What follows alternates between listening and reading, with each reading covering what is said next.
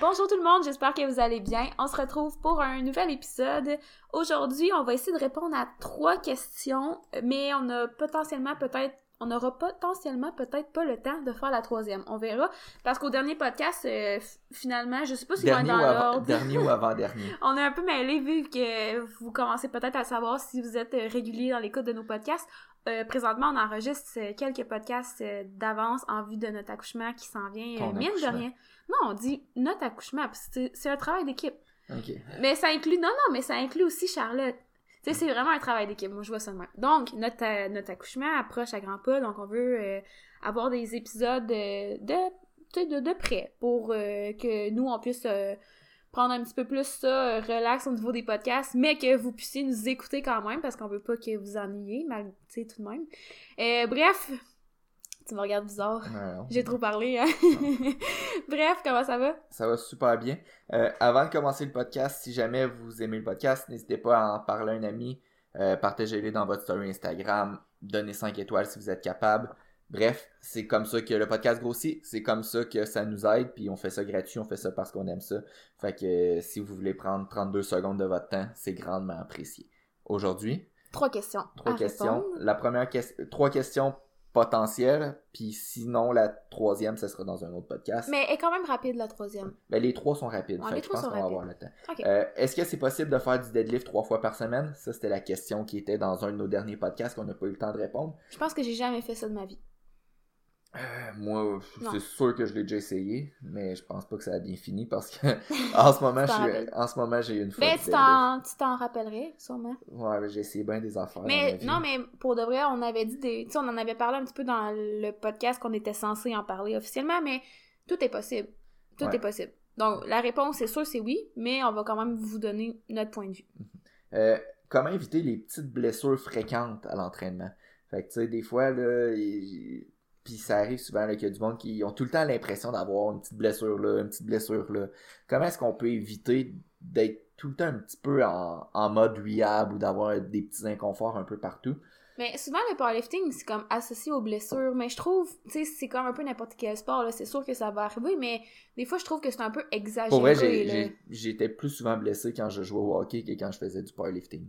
Ouais. Euh, mais ça, c'est sûr, ça Mais dépend. je me suis blessée une fois, puis pour vrai, à chaque fois, je le dis, là, j'en parle souvent, là, de cette blessure-là au dos. Je trouve que Mais je veux juste dire que j'avais cherché le problème, là, tu sais. C'est Euh, la seule fois que, tu sais, je me suis blessée. je trouve que ça arrive souvent, quasiment. Euh, non, plus- une autre fois, c'était quand j'avais essayé de changer mon stance au squat parce que t'arrêtais pas de me dire essaye plus large, tu vas être plus forte. Puis finalement, ça m'a fait ça m'a fait mal aux hanches. Ouais. Mais ça avait pas duré longtemps. Euh, souvent, je trouve que c'est quand même des petites blessures fréquentes. Là, ça arrive souvent avec des débutants ou des personnes qui commencent. Puis on, je vais expliquer ma, ma théorie tantôt sur ça. Euh, puis finalement, peut-être la dernière question, sinon ce sera le prochain podcast. Est-ce que les exercices de style strongman peuvent être utiles dans un- une approche de quelqu'un qui veut faire principalement du powerlifting? Donc, Première question. première question, est-ce que c'est possible de faire du deadlift trois fois par semaine? On a dit oui, c'est sûr, comme je vous ai dit, tout est possible. Il y a toujours moyen d'arranger l'entraînement pour faire euh, pas mal ce que tu veux, en fait. Après ça, la question, c'est de, po- de se poser est-ce que ça va être optimal? Euh, C'est sûr que si tu fais trois deadlifts par semaine, puis à chaque fois, c'est des singles, fait que tu fais des une rep au deadlift. En RPE 10 ou... À RPE, même, euh, même si c'est tout à RPE 8, mettons, là, Mhm. c'est que c'est intense, là, c'est c'est quand même intense. Euh, ça se peut que rapidement, euh, tu sentes que tu récupères mal, tu sens que tes performances sont pas à la hauteur de ce que tu voudrais, puis que finalement, ça finisse par euh, régresser un petit peu, là. Euh, tout est dans la gestion des paramètres, là. Si tu prends une approche, par exemple, un petit peu plus euh, DUP, là, si on veut, là, tu Faudrait, peut-être juste spécifier c'est quoi le DUP.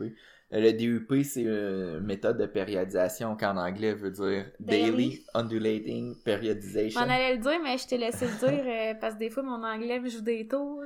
Euh, puis en gros, ça, c'est une approche que l'intensité puis le volume va varier euh, à chaque jour d'entraînement. Fait que, par exemple, si on aurait trois deadlifts par semaine, il va y avoir un deadlift qui va être un petit peu plus en force, un deadlift qui va être un petit peu plus en hypertrophie, puis un deadlift des fois qui peut être à intensité moyenne, volume moyen, ou des fois ça peut être ce que j'appelle un speed deadlift, Mhm. donc juste vraiment léger, mais pour travailler la technique. Mais euh, si j'aurais à deadlifter, ça se dit pas, hein, si j'aurais. Si j'avais. Si j'avais à deadlifter trois fois par semaine, euh, c'est certain que j'utiliserais une approche de ce style-là, fait qu'une approche DUP, qui ferait en sorte que pas toutes mes séances de deadlift à tous les jours seraient euh, en force ou près de l'échec, difficile non plus. Au deadlift, j'irais peut-être avec un en force, un en speed, puis un moyen, mettons. Exact. Tu sais, je ferais pas des sets de 12, mettons. exact. Donc, peut-être, pour donner juste un exemple, euh, jour 1, quand tu fais du deadlift, par exemple lundi. Lundi, tu fais du deadlift, c'est ton deadlift lourd, tu fais une série de 1 à RPS 7, puis après ça, tu as Deux deux back-off de 5 à 75%. Le mercredi, tu vas faire ton deadlift speed, donc ça pourrait être 6 séries de 1 à 70%. Donc c'est très très très facile. Euh, c'est intéressant de le mettre comme ça, tu sais, entre les deux, parce que ça vient un peu, je trouve, euh, aider euh, à la récupération. Exact. Fait que ton mercredi, tu vas déjà avoir eu euh, une journée entre les deux. Puis en plus, ton mercredi est supposé d'être très très très facile. 6 séries de 1 à 70%. Ça va même pas être RPE 5, c'est comme des warm-up. Mais cette journée-là est faite plus pour travailler la technique. Puis des fois, ça peut être une façon d'insérer plus de volume, plus de fréquence au deadlift. Puis finalement, euh, le jour, le dernier jour de deadlift, par exemple le vendredi, ça pourrait être 3 séries de 6 à 75%. Donc un petit peu plus de répétition que ton jour 1. euh, mais la difficulté est quand même un petit peu plus élevée que ton mercredi que tu faisais juste du speed.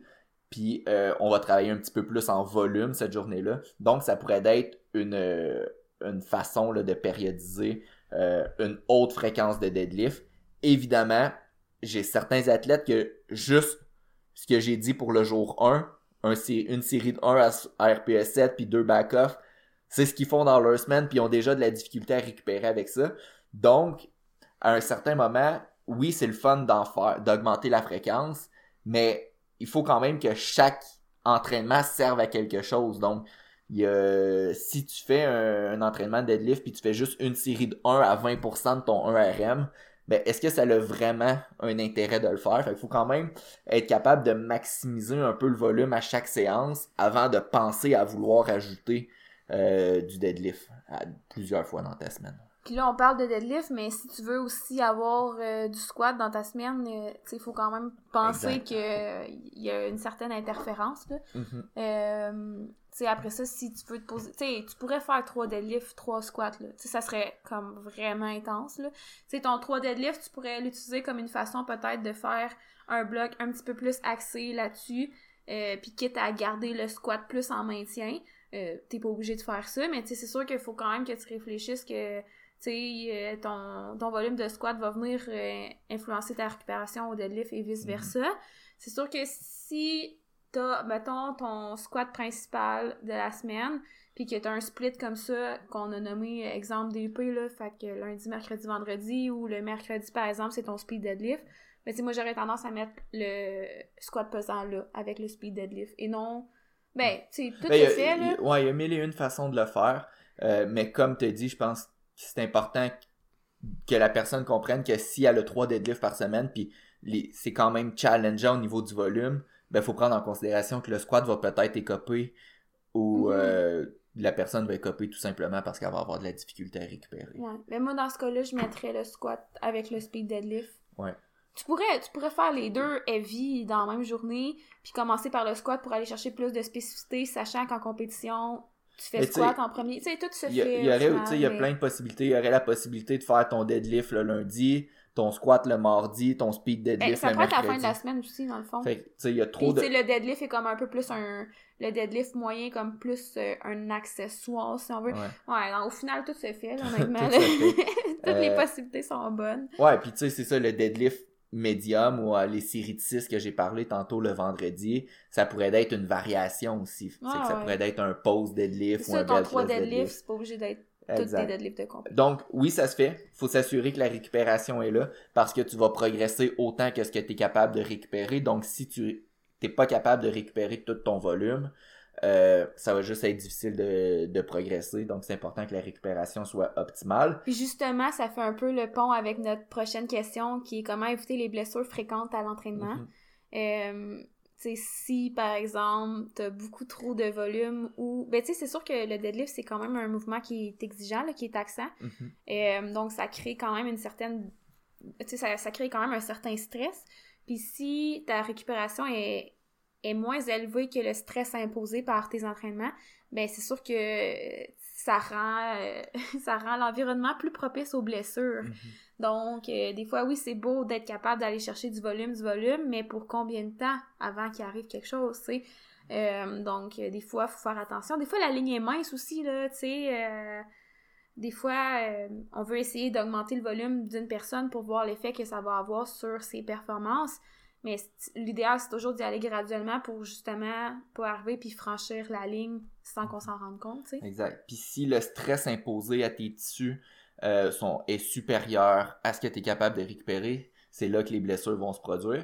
Puis euh, il y a plusieurs facteurs qui peuvent nuire à la récupération. Souvent, on pense juste que... C'est pas genre une fois de temps en temps, là. Exact. Mais Tu sais, c'est pas... comme quand c'est c'est plus quand c'est comme fréquent Ouais. répété là Mais souvent, on pense, OK, ben, je m'entraîne, je dors, puis c'est correct. Mais tu sais, la récupération, il y a aussi le, le stress hors de l'entraînement qui peut venir aider ou nuire. Donc, si c'est une personne qui a quatre enfants ou euh, peut-être, t'aimes ça quand je le dis, elle le dit, peut-être que comme nous, mais que t'aies accouché, peut-être que t'as accouché au moment que le, le podcast sort, on sait pas. Euh, mais tu sais qu'il y a un bébé qui dérange toute la nuit, qui, qui fait en sorte que les nuits sont plus difficiles, quelqu'un qui est une entreprise qui est super stressée, qui a huit enfants, puis que whatever, tout ce mais ça peut faire être ton je- là je suis comme tombée dans la lune là mais ça peut être ton travail aussi là je sais pas Exact. si tu l'as dit mais tu sais si un travail qui est Ouais. physique ben tu Exact. sais tu fais des certains mouvements des fois tu fais certains mouvements à répétition aussi donc euh, tu sais ça vient influencer un peu euh, tu sais les muscles qui vont être sollicités Mhm. les tout- positions qui vont être sollicitées C'est plein de choses qui font en sorte que la récupération est peut-être plus difficile. Tu sais, s'il faut toujours que tu lèves des boîtes puis des charges lourdes à ton travail, puis en plus, tu essaies de faire ton deadlift trois fois par semaine, à un moment donné, ça se peut que, ouf, ça soit dur. Exact. Donc, c'est des choses qui font en sorte que le stress imposé peut être plus grand que la récupération. Puis c'est là que des fois, tout le temps, des petites blessures, puis tu te dis, ah, je suis tout le temps blessé. C'est pas tout le temps. Oui, des fois, c'est faire attention au volume d'entraînement, diminuer la fréquence. Ça peut aider au- à la prévention de blessures, mais des fois, c'est aussi tout ce qui entoure euh, la vie. Euh, aussi, on va en parler. Des fois, il faut s'assurer aussi que la technique soit optimale. Euh, Elle au a moins- pas être parfaite. elle a pas d'être parfaite, mais au moins, il faut qu'elle soit potable.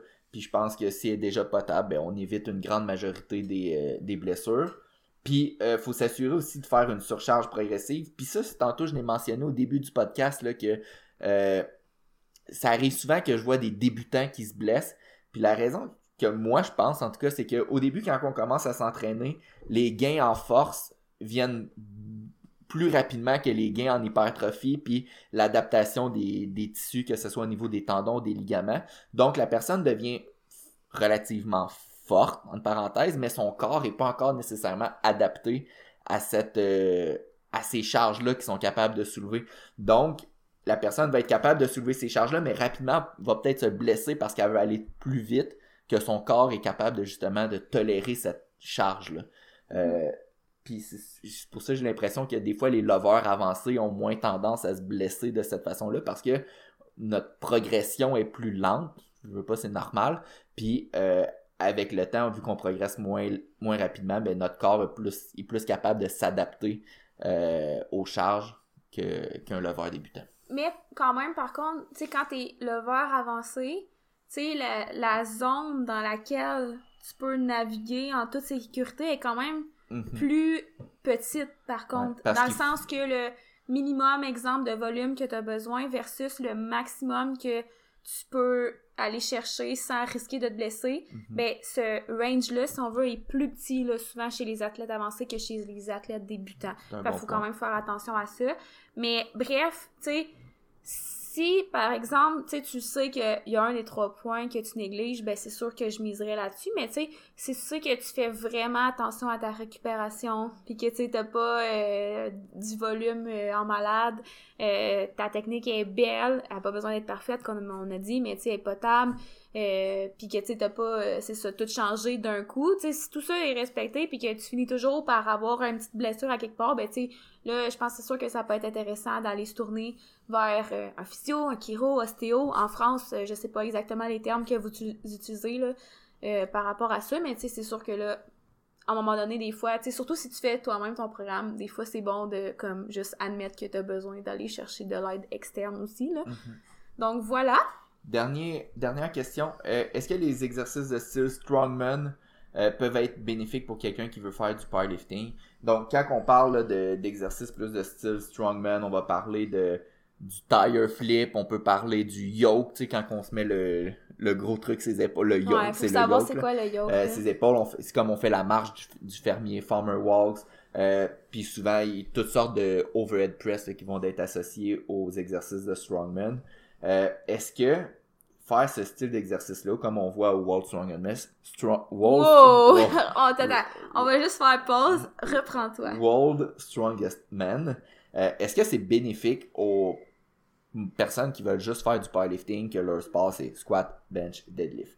Euh, premièrement, je pense que ces exercices-là peuvent avoir un bon effet sur, par exemple, les exercices, euh, les, les muscles du corps, par, tu sais, quand on fait du, euh, du yoke ou euh, toutes sortes de ces exercices-là peuvent être C'est bénéfiques. beaucoup en stabilité, là. Yes.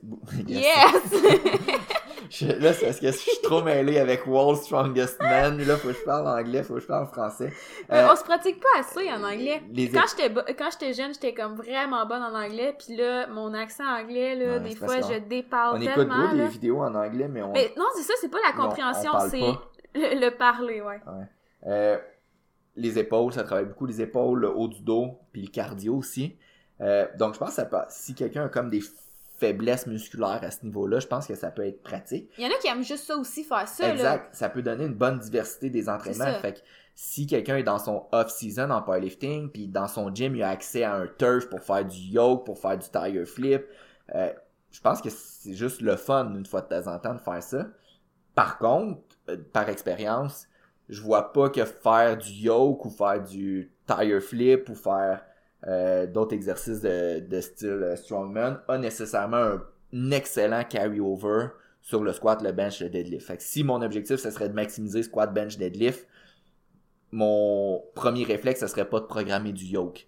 Euh, ce serait de programmer du squat, du bench, puis du deadlift. Fait qu'il faut faire attention. Puis aussi, des fois, euh, ces exercices-là peuvent nuire à la récupération en powerlifting. Fait que si je reprends l'exemple du yoke ou même du tire flip, ben, tu sais, si on prend un tire flip, ça ressemble un peu à un deadlift. Donc, si tu fais du tire flip, puis le lendemain, tu as ton deadlift, ça se peut que tes, euh, tes fesses, ton bas du dos, tes quads soient encore fatigués, puis que ça nuise juste à ta récupération, puis que le lendemain, ton deadlift, ça soit plus difficile. Fait que, pour résumer, là, en gros, mon opinion, je pense que c'est des bons exercices qui peuvent faire changement dans un off-season, mais si ton but, c'est de maximiser squat, bench, deadlift à court, moyen terme, je pense pas que c'est euh, les meilleurs exercices.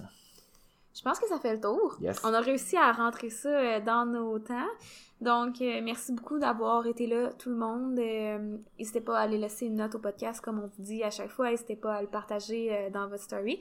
Donc, sur ce, on va se revoir dans un prochain épisode très bientôt. On vous souhaite une bonne journée et merci d'avoir été là. Bye Je- tout le monde. J'espère que tu vas avoir pondu. Mais non, mais on va voir, ça dépend. Non, mais pour vrai. Non, là- là, c'est sûr que ce podcast-là, tu vas avoir pondu. Ah ouais? Ouais, pas mal sûr. Mais là, ça devient mélangeant, là. Mais tu sais, c'est parce qu'en ce moment, on l'a-tu dit, je sais pas si on l'a dit, mais tu sais, j'étais à 36 semaines. Ah. Donc, théoriquement, la semaine prochaine, le bébé est à terme. Puis là, après ça. Mais le, le podcast, il sort. Euh, mais là, après ça, ça nous laisse comme un bon mois, là. Mars-avril, là. Fait être... c'est sûr que t'as pondu. Ah, ben, crème. hey, c'est cute, dit de même? Bon, hey, merci et à la prochaine. Bye. Bon, Performance.